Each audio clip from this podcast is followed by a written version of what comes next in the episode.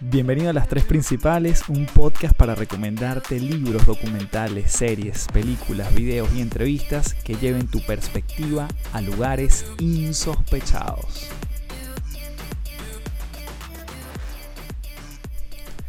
Bueno, bienvenido a Las Tres Principales, gracias por acompañarme en este espacio. Em, me puedes seguir por todas las redes como arroba café del éxito. Mi nombre es Carlos Fernández.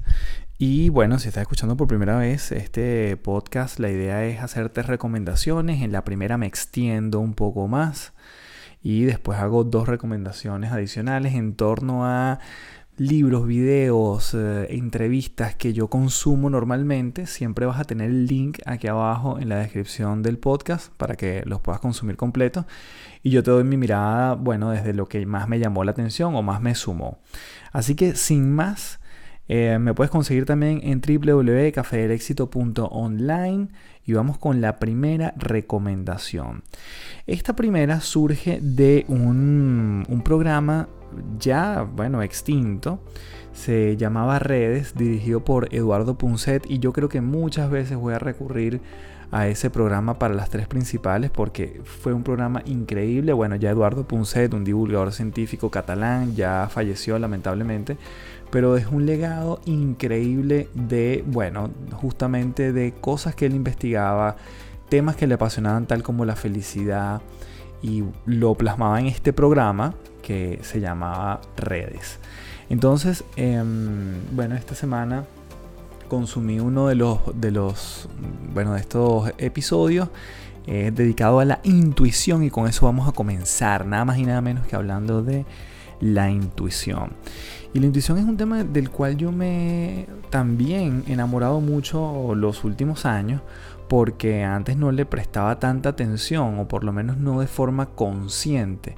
Y pareciera una contradicción hablar de conciencia en la intuición, cuando la intuición pareciera algo más bien irracional, ¿no? Entonces, em, bueno, voy a comenzar con esta pregunta y es que imagínate que estás en quien quiere ser millonario. Quien quiere ser millonario llega la pregunta del millón de dólares, te toca decir rápidamente, te quedan además dos opciones después que te hiciste un comodín 50 y 50 y te quedan dos opciones, decidir cuál es la ciudad que tiene más habitantes, Detroit o Milwaukee. Y este experimento, cuando lo hicieron, ojalá, bueno, ya tú tienes que tener tu, respuesta en la cabeza. Pero este experimento cuando lo hicieron en la ciudad de los Estados Unidos, el 60% se fue por Detroit. y el 40% se fue por Milwaukee. En esencia, eh, realmente la respuesta correcta es Detroit. Ahora, cuando lo hicieron en Alemania, lo curioso es que el 90% acierta que es Detroit. Y Milwaukee, bueno, obviamente el, 10% es quien, quien da esa respuesta. ¿Por qué una población que conoce menos eh, de estas dos ciudades acierta con la respuesta correcta? Y justamente ahí está el tema de la intuición. Aquí hay una heurística que lo explicaba la persona que entrevistaban en este programa que eh, tiene relevancia y es que me voy normalmente por la opción de lo que más conozco. En este caso, los alemanes afirmaban conocer más a, la ciudad de Detroit o que les sonaba más la ciudad de Detroit y efectivamente eh, eh, se fueron por esa opción. ¿no?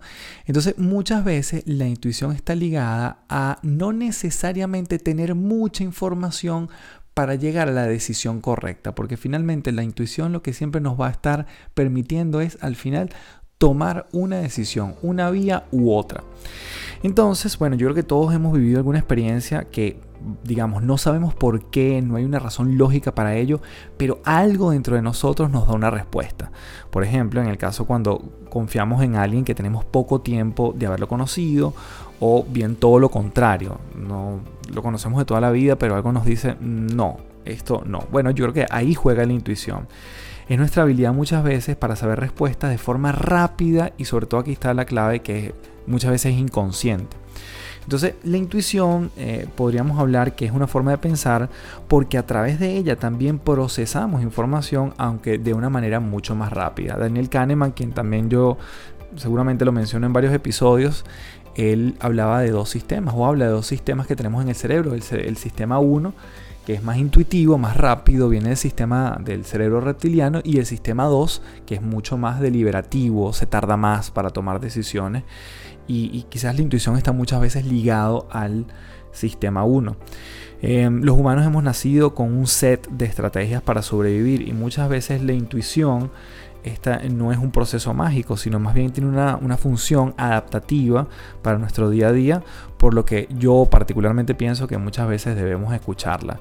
Yo particularmente si tuviese que definir esa intuición es como yo lo he detectado en mí como un pinchazo que siento vamos a definir, en mi caso, no todo el mundo lo siente en el mismo lugar, entre pecho y estómago, allí cuando algo palpita, cuando siento que algo me, sí, me pellizca, me hace como, sí, yo literalmente es como si me pincharan, yo allí empiezo a detectar que hay algo que puedo explorar más o que tengo que tener más audacia a la hora de, tomar decisiones. Em, y bueno, finalmente la, intuición es un procesamiento de la información que realiza nuestro cerebro. Nuestra mente y nuestro cerebro están conectados con un cuerpo y por ello nuestro cuerpo muchas veces nos dan señales de cómo actuar en diferentes situaciones. Hay gente que por ejemplo se le manifiesta en la sudoración o en las palpitaciones cardíacas. De hecho hay un, hay un estudio fabuloso realizado en el Reino Unido donde demostraron que aquellos participantes de un juego de mesa que mejoraban e incluso ganaban eran aquellos que escuchaban su ritmo cardíaco, que se dejaban guiar por el ritmo cardíaco. Y es que constantemente recibimos señales a nivel corporal que nos pueden ayudar a seguir nuestra intuición, pero a veces tenemos falta de práctica al escucharla. Y yo creo que allí es como seres humanos que muchas veces, no voy a decir fallamos, pero empezamos a prestarle mucha atención y a elaborar y a buscar más información y allí tomamos decisiones cuando a veces eh, restar o quitar información nos puede ayudar a desarrollar más esa intuición ¿no? O, no buscar tanta información.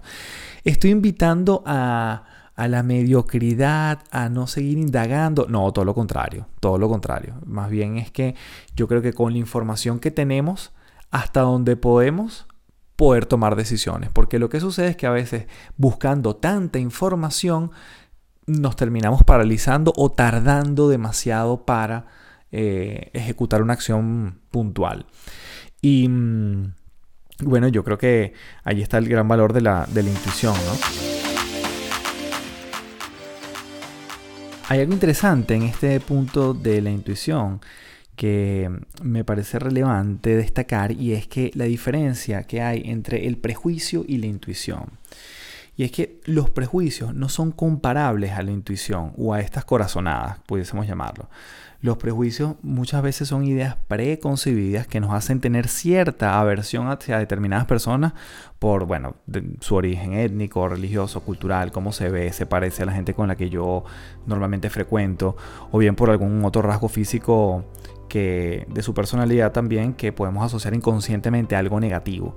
Entonces yo tengo un prejuicio frente a algo. Entonces yo creo que podemos intentar diferenciar claramente entre prejuicio e intuición. La intuición debería ser más, eh, yo lo llamo muchas veces esa brújula emocional y es importante que logremos distinguir entre emociones e ideas preconcebidas o que de alguna forma han estado inculcadas en nosotros históricamente.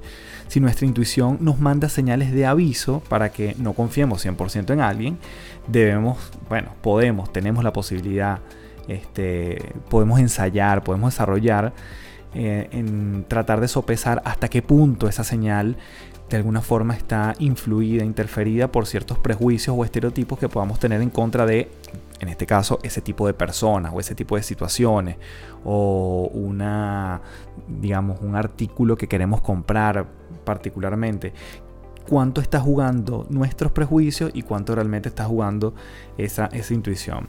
Y fijarnos finalmente de no estar influidos, en este caso negativamente, por alguna experiencia pasada. Porque allí ya no estaríamos hablando de intuición. Nuestro cerebro siempre va a ser un récord, una memoria de cosas del pasado. Y cuando queremos mm, tomar una decisión, el cerebro siempre va a buscar ese registro que tiene y decirnos cuidado porque la última vez que hiciste algo similar no te fue tan bien. Entonces allí hay una experiencia pasada que no necesariamente estamos hablando de intuición. Entonces bueno, para ir cerrando esta, esta primera recomendación, que nuevamente lo puedes ver en la descripción del podcast completa, está cómo desarrollar esta intuición. Y yo dentro de muchas cosas que no solo he practicado, sino que, bueno, e, e, están dentro de mi, de mi esencia históricamente, para ir eh, evaluando esa, esa, intuición, para ir desarrollándola, para ir prestándole cada vez más atención, yo saqué tres cosas. Eh, yo creo que hay muchas más y seguramente eh, si buscas hay muchas más. Yo solo mm, a fines de este, de este podcast y de este episodio quería dejarle en tres. Entonces, ¿cómo desarrollar la intuición? Todo lo que nos ayude a conocernos mejor siempre nos va a ayudar a... Mm, finalmente reconocer esa intuición. Entonces, por ejemplo, prácticas como la meditación, el mindfulness, tienen beneficios muy claros para nuestra mente porque nos hacen eh, más capaces de absorber estímulos e información. Incluso cosas que antes no nos pasaban como desapercibidas, ¿no? Además, estas técnicas de meditación nos reportan un mayor equilibrio emocional. Por ejemplo, yo durante un tiempo practiqué también neurofeedback, que son básicamente una especie de de cables, por decirlo muy o, o, Bluetooth, unos pequeños sensores que te ponen en el cerebro.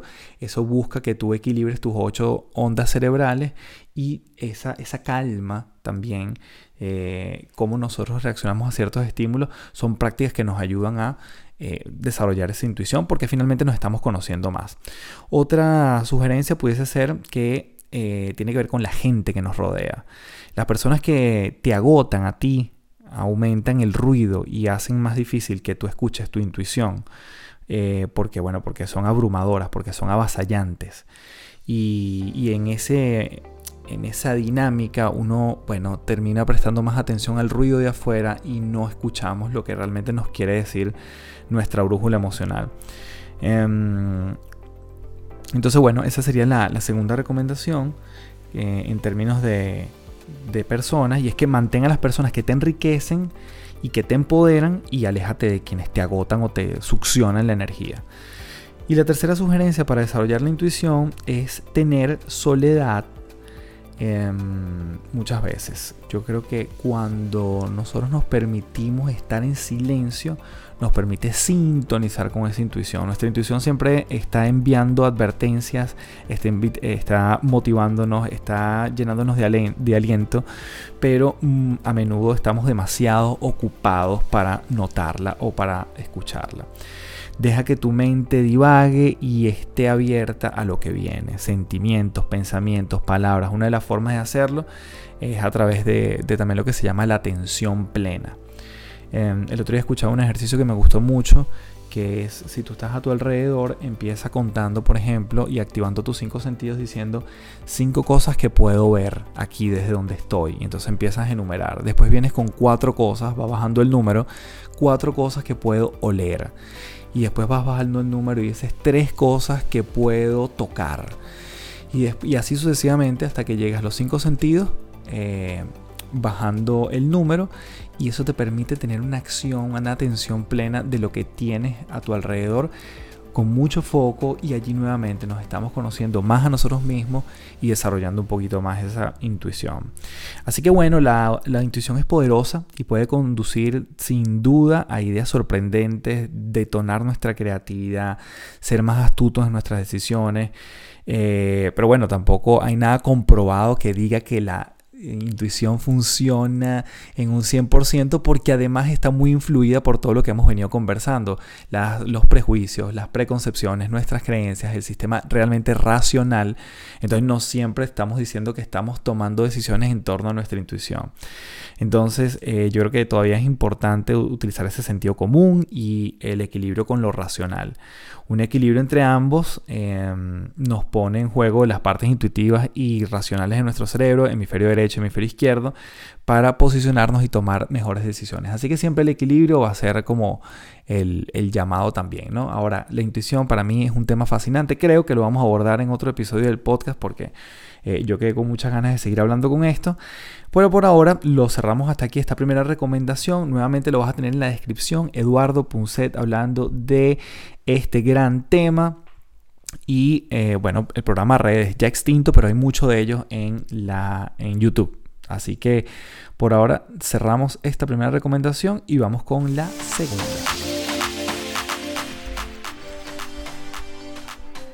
Y esta viene de la mano de Sonia Libomirsky, un video que vi, un video cortito, la verdad también, tienen ahí la reseña como siempre. Esta... Mm, profesora de la Universidad de California en Riverside, ella es licenciada en psicología por la Universidad de Harvard y doctorada en psicología social por la Universidad de Stanford. Y la verdad que ella ha tenido numerosos premios por el abordaje del tema de la felicidad. Hay muchas cosas de ella que a mí me gustaría abordar en otro podcast, quizás en la en la recomendación principal donde me extienda más, pero en este caso con este video justamente lo que, lo que quiero resaltar es lo que ella habla en cuanto a esa esa felicidad que puede ser efímera. Nuevamente su experticia es hablar del tema de la felicidad. Ella dice que contrasta los mundos de los Estados Unidos cuando yo llegó a los Estados Unidos y Rusia y lo que aparentaban los americanos en la calle frente a los que aparentaban los rusos en la calle. Los americanos eran como más alegres o se veían más alegres, pero cuando entrabas a sus casas era gente que estaba incluso en situaciones hasta, hasta más tristes, más tristes, perdón, o incluso en depresión mientras que los rusos se veían más, más rudos en la calle, pero en las casas eh, bailan, comen, beben. Entonces, ella le, interesó mucho como esos contrastes y a partir de allí como que se apasiona por el tema de la felicidad. Entonces ella dice, bueno, imagínate que te ha tocado la, la lotería y sientes una gran emoción al principio, pero después lo que sucede es que regresas a tus mismos niveles de felicidad originales cuando esa novedad se desaparece. Y lo mismo ocurre, por ejemplo, en casos más graves, como cuando estamos hablando de alguien que sufre un accidente y pierde, por ejemplo, una pierna. Los sentimientos al principio son devastadores, pero generalmente las personas una vez que se adaptan a la situación van a volver a su situación de felicidad de antes de haber sufrido el accidente.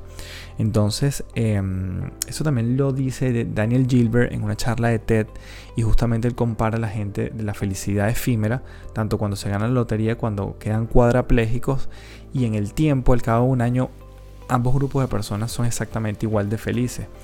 Entonces, em, bueno, es como cuando comemos algo que nos resulta delicioso y bueno, los primeros bocados nos pueden parecer increíbles, pero si los comemos todos los días, vamos a estar claro, vamos a dejar de sentir ese placer inicial que, habíamos sentido, ¿no?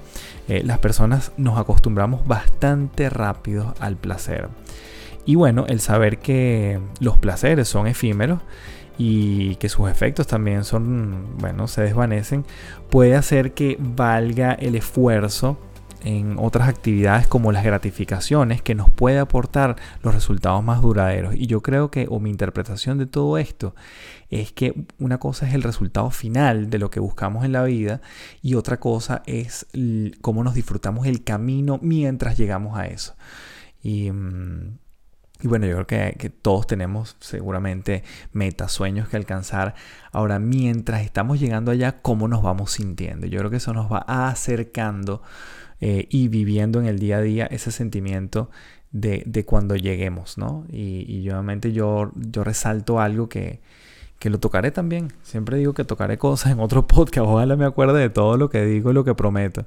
Em, pero lo que dice Daniel, Daniel Laporte cuando dice que no buscamos metas, sino cómo nos vamos a querer sentir cuando lleguemos.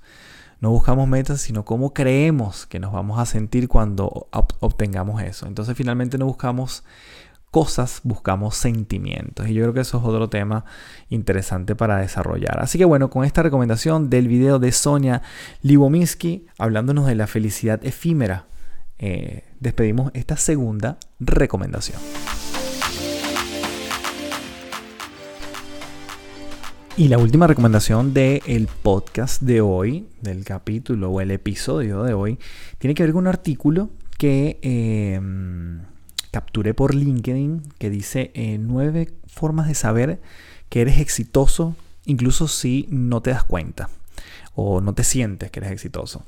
Y bueno, aquí no voy a tocar las nueve, voy a tocar cuatro nada más, el resto lo puedes leer ahí en el, en el link que te dejo en la descripción. Y bueno, yo creo que eh, primero el éxito para mí es una, es una de las primeras palabras con las que me identifiqué cuando entré en este mundo del desarrollo personal. El éxito para mí ha cambiado, el éxito para mí ha tenido diferentes mutaciones. Para mí el éxito hoy es tener la paz mental de que cuando me acuesto hice todo lo que podía con lo que tenía hasta donde podía. Em, más o menos así defino yo el éxito hoy en día, la verdad. Y a, pesar de que mi cuenta se llama Café del Éxito y que mucha gente me puede relacionar con esa palabra, bueno, el éxito es algo súper relativo en las personas, ¿no? Y, para mí es eso, paz mental de acostarme con la cabeza tranquila de que hice todo lo que pude con lo que tenía. Entonces, bueno, yo, yo creo que, el, y un poco lo que plantea el, artículo es que eh, ese éxito se trata de, ser quien eres, ¿no? O, o que, entre comillas, qué tan lejos has llegado. Y si alguna vez te preocupa que no tengas el éxito que deberías, cosa que eh, tocamos en una oportunidad con la teoría de los deberías, que deberías tener, es posible que te evalúes a ti mismo con ciertos criterios incorrectos. Y esta, este artículo lo que viene a hacer como una especie de recordatorio de algunas cosas que ya tenemos y que, bueno, nos pueden hacer eh, personas exitosas. Siempre muy importante, definiendo o partiendo por qué es el éxito para ti que me estás escuchando, ¿no? Y entonces aquí vienen algunas, pueden haber algunas diferencias, pero bueno, te comento algunas cosas que, que plantea el artículo que me parecieron interesantes. Número uno, pides ayudas cuando los necesitas. Negarse a pedir ayuda, no importa cuánto estés luchando, es un signo de inmadurez emocional.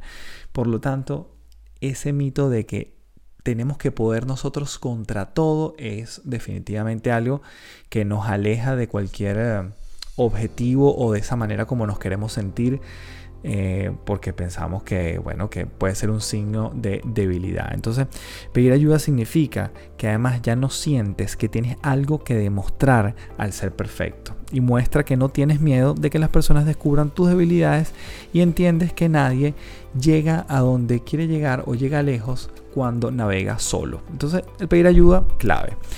El segundo punto es que puedes notar la diferencia entre drama y emoción. Y aquí yo lo quiero resumir en una sola cosa. Si el drama para ti es cosa del pasado, felicitaciones.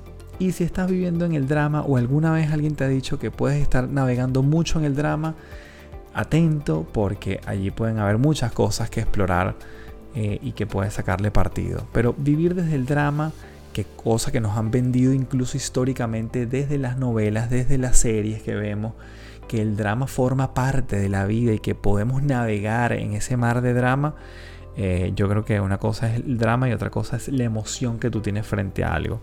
Entonces, eh, yo, quiero, yo creo que si, prefieres estabilidad, si prefieres liviandad, como lo llamo yo, en lugar de, de entrar en profundidad en el drama, probablemente estés más cerca de lo que tú llames éxito. El tercer elemento es que ya no te importa lo que piensen los demás.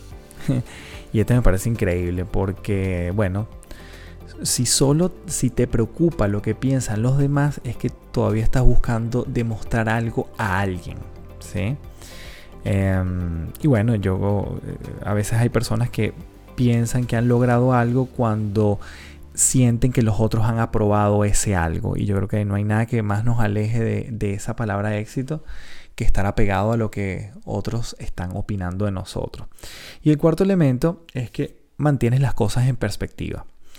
A veces suceden cosas malas, es parte de la vida y para la mayoría de nosotros, sin embargo, nuestro peor día pareciera unas vacaciones para alguien que tiene realmente problemas serios, como no tener, por ejemplo, suficiente para comer o tratar de sobrevivir a algo, bueno, mucho más, más, más fuerte, ¿no? Entonces, nuestro peor día muchas veces puede ser el, mayor deseo de alguien. Entonces, bueno, si, si has dominado la capacidad de mantener tus problemas en perspectiva, yo creo que hay que marcarlo con un gran éxito. Entonces, bueno, resumimos estas cuatro.